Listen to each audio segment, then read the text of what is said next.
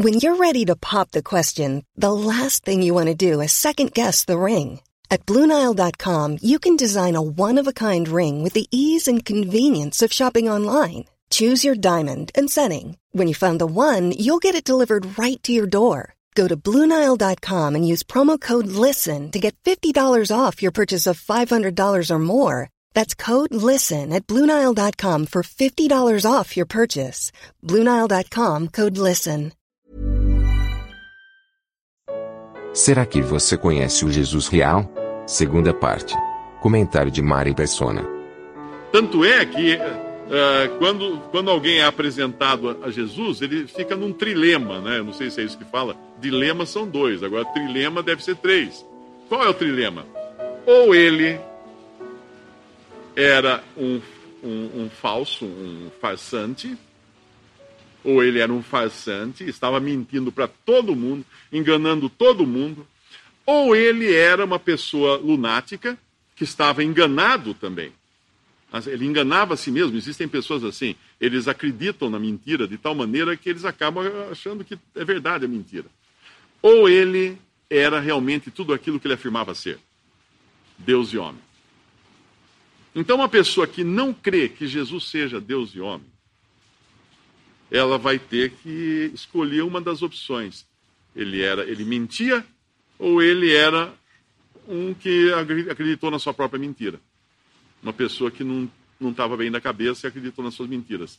Então não existe solução para qualquer pessoa sincera que seja que seja uh, que tenha que enfrentar esse trilema. Não sei nem se a palavra existe no dicionário. Ele vai ter que crer que Jesus é sim Deus e homem, porque seria impossível uma pessoa honesta dizer: Eu sou a luz, eu sou o caminho, eu sou a vida. Talvez ele dissesse: Eu vos indicarei a luz, eu vos indicarei o caminho, eu vos indicarei a vida, ou qualquer coisa assim. Mas não ser corporalmente isso. Ser o Verbo de Deus, a própria, a própria ação de falar de Deus, ser, ser ele a própria ação criativa de Deus. Porque Deus falou e as coisas surgiram. No princípio era o Verbo, o Verbo estava com Deus e o Verbo era Deus. Todas as coisas foram feitas por Ele, pelo Verbo.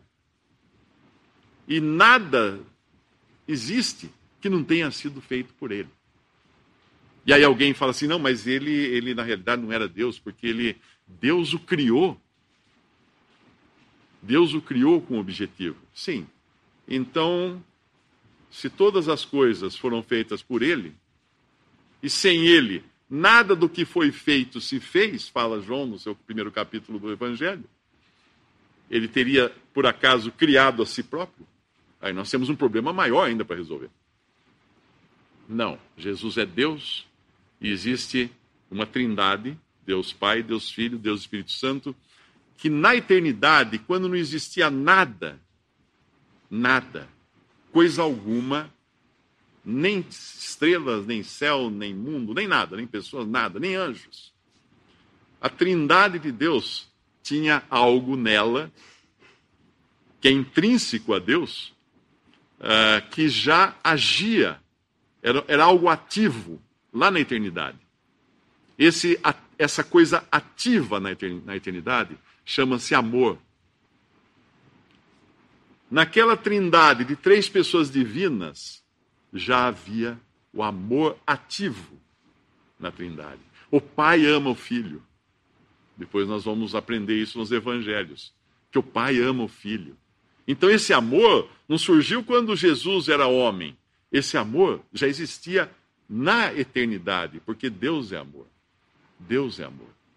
E nós vamos ver como agora esse esse mesmo Deus que envia o seu filho ao mundo na forma humana agora, vai lidar com essa situação de Lázaro, ele que não podia ser morto. Por isso que ele fala: uh, quem anda em trevas tropeça, né? quem, quem anda na luz não tropeça.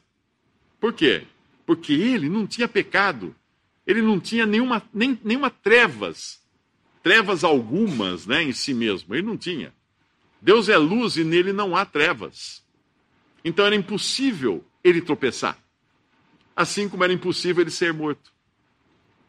Ainda que tivesse um batalhão de soldados esperando na porta da cidade para pegá-lo e matá-lo, eles não conseguiriam matá-lo.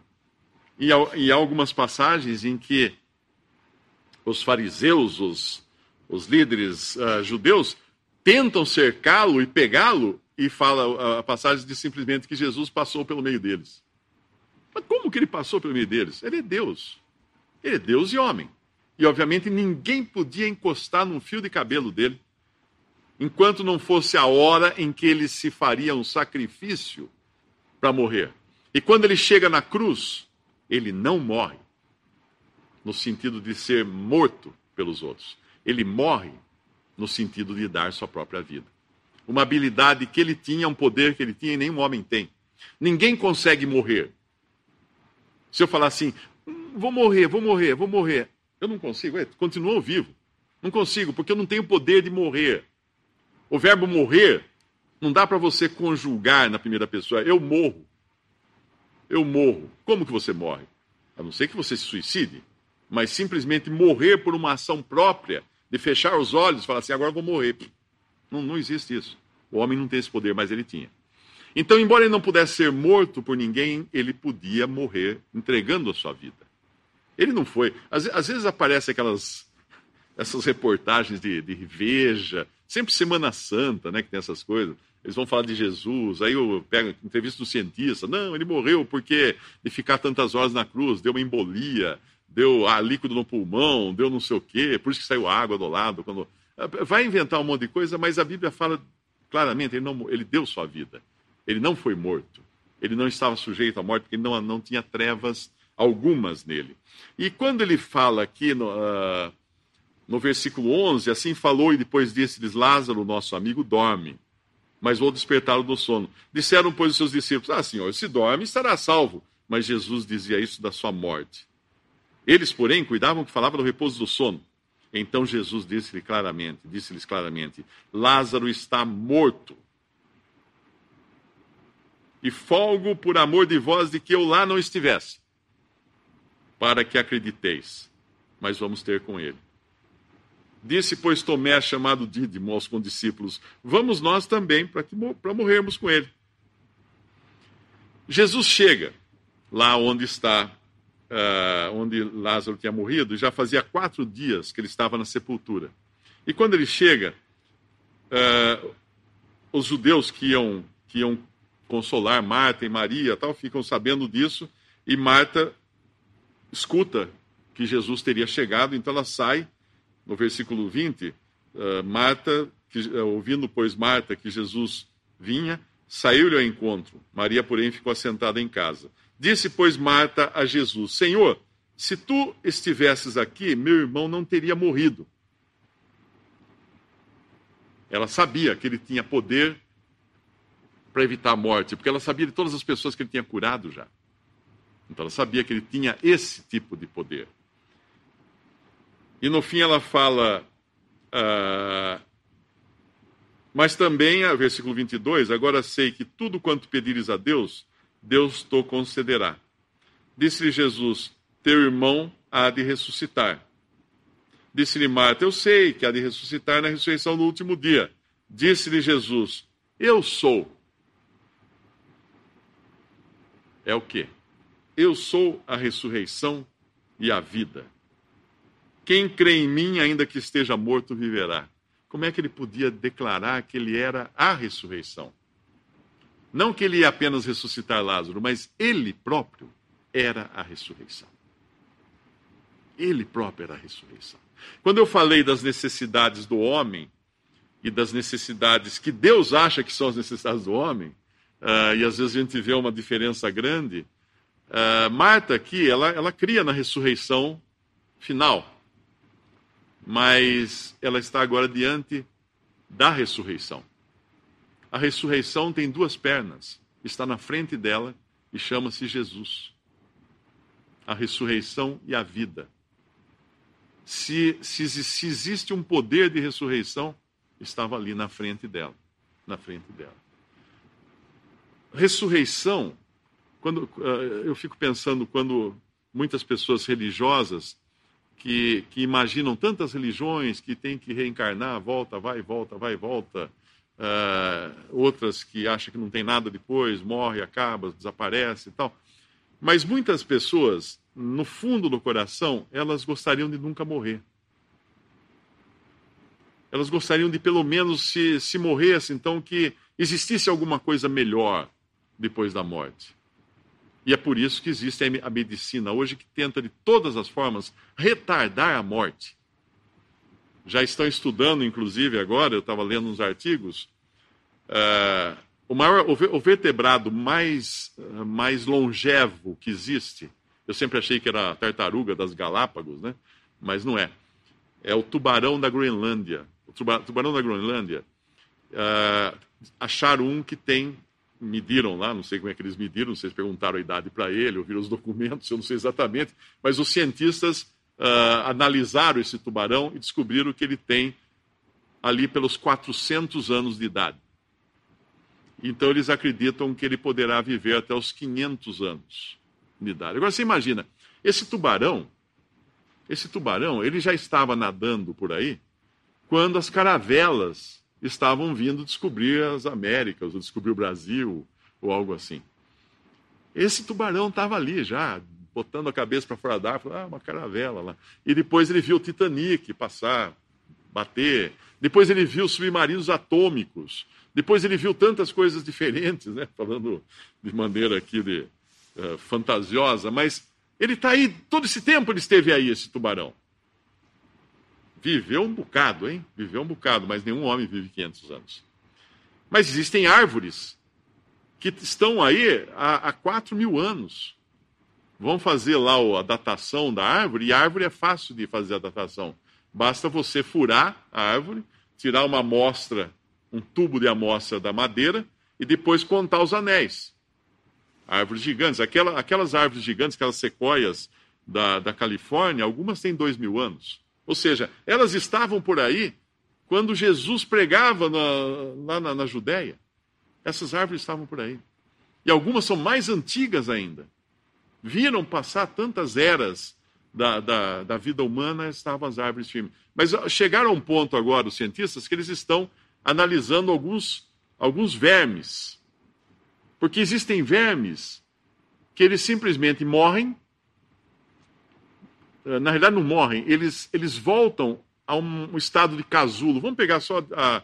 Faz de conta que é uma borboleta, né? Eu não entendo muito de botânica, nada de botânica, não, de, de biologia, de coisa assim. Mas imagine uma borboleta que ela é uma lagarta, ela faz o casulo, nasce uma borboleta. Imagine se ela própria voltasse a ser lagarta, voltasse o borboleta, voltasse e basicamente alguns vermes que estão descobrindo fazem isso daí.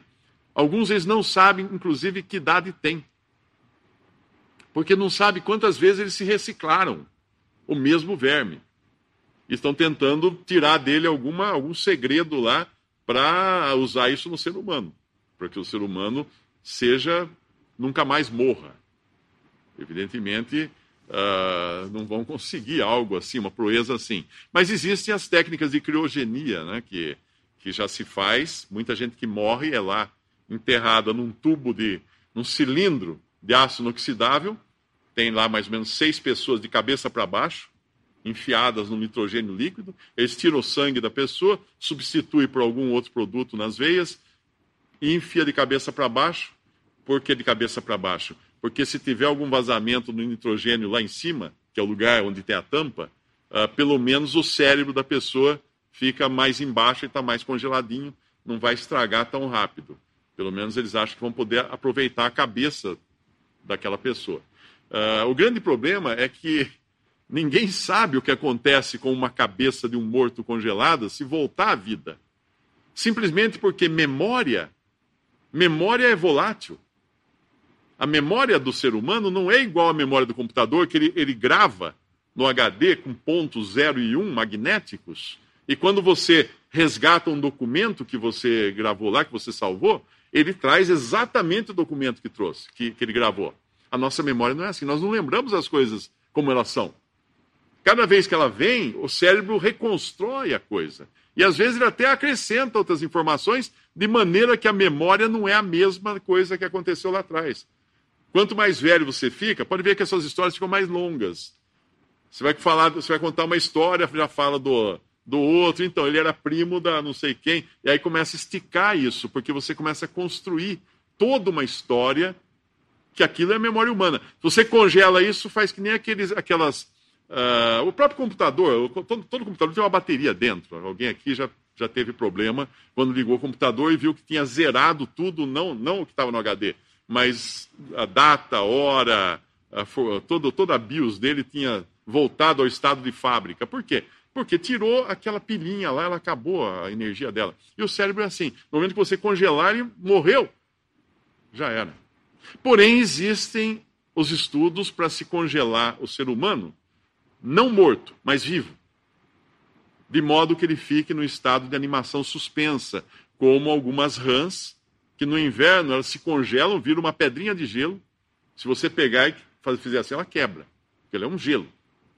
Ela injeta alguma coisa, ela produz alguma coisa no sangue dela para poder suportar esse congelamento sem que as veias estourem, né? As artérias estourem, e ela reduz os batimentos cardíacos a quase nada, quase zero e passa o inverno todo congelada.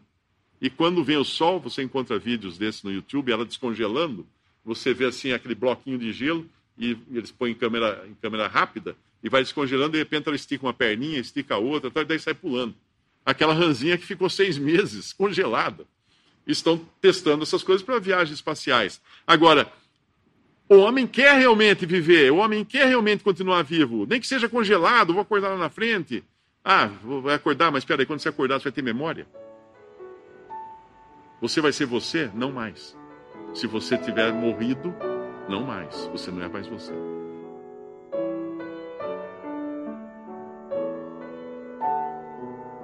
Visite respondi.com.br.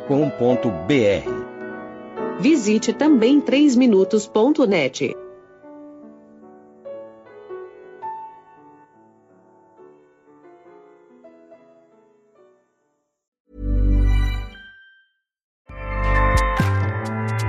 ACAST powers the world's best podcasts. Here's a show that we recommend. The Real Housewives is a guilty pleasure for most, but if you're looking to not feel guilty about that pleasure, tune in to Everything Iconic with me, Danny Pellegrino, where I break down all the messy moments and behind the scenes antics of Bravo's popular franchise. And on Everything Iconic, I also interview celebrity guests like Kelly Ripa, Kiki Palmer, Drew Barrymore, Cameron Diaz, and more about their guilty pleasures, their past work, and so much more. So if you're pop culture obsessed and find yourself watching way too much reality TV like me, tune in to Everything Iconic with Danny Pellegrino wherever you listen to podcasts. ACAST helps creators launch, grow, and monetize their podcasts everywhere. ACAST.com.